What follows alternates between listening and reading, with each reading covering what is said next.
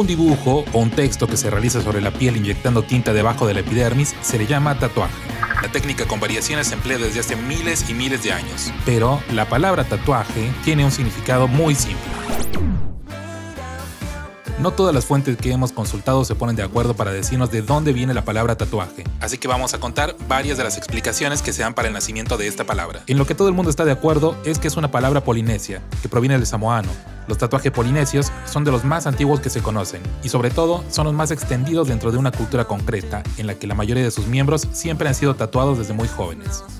Además, el origen de esta palabra en Europa está íntimamente relacionado con los marineros que viajaban a aquellos países para todos lejanos en aquellas épocas.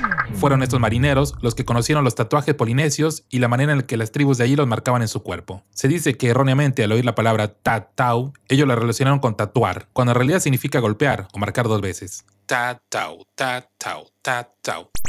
Luego, según fueran marineros franceses o ingleses, la tradujeron en su idioma como tatuage o tatú. Pero hay otra explicación, que dice que inventaron una palabra nueva, ya que al ver cómo hacían los tatuajes, el sonido que oían era tatu, tatu, tatu, que es el golpear del hueso contra otro, ¿no? Que era el instrumento que utilizaban esos polinesios para hacer los tatuajes. En japonés, la palabra usada para los diseños tradicionales o aquellos diseños que son aplicados usando métodos tradicionales es irezumi, o sea, inserción de tinta. Bueno, no sé quién se rompió menos la cabeza para hacer esta palabra. Mientras que tatú se usa para diseños de origen no japonés. Sea cual sea el verdadero origen, distintas culturas lo utilizaron, significando rituales o para marcar criminales como lo hacían en la antigua Grecia y Roma. Los romanos tatuaban a criminales y esclavos, pero esa práctica quedó prohibida a partir del advenimiento del cristianismo, porque se consideraba que el tatuaje alteraba la creación divina.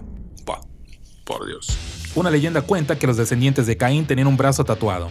Se cree que ciertas marcas halladas en la piel del llamado hombre de hielo, un cadáver momificado hace 5300 años, son huellas de tatuaje. Y también hay otra teoría. Esa teoría dice que en samoano significa herida abierta. Como verán, hay muchas versiones sobre la palabra tatuaje, pero en realidad en la actualidad estamos utilizando casi la palabra original, tatu.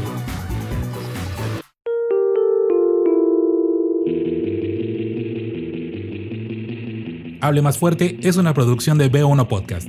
Los encontrás en Instagram como arroba B1 Podcast. Mi nombre es Toño Telles, pero me dicen el carnal. Y para los que están en redes sociales me encuentran como arroba hijo del Diu. No olvides suscribirte para que todos los jueves recibas una actualización de este podcast. Y recuerde, hable más fuerte.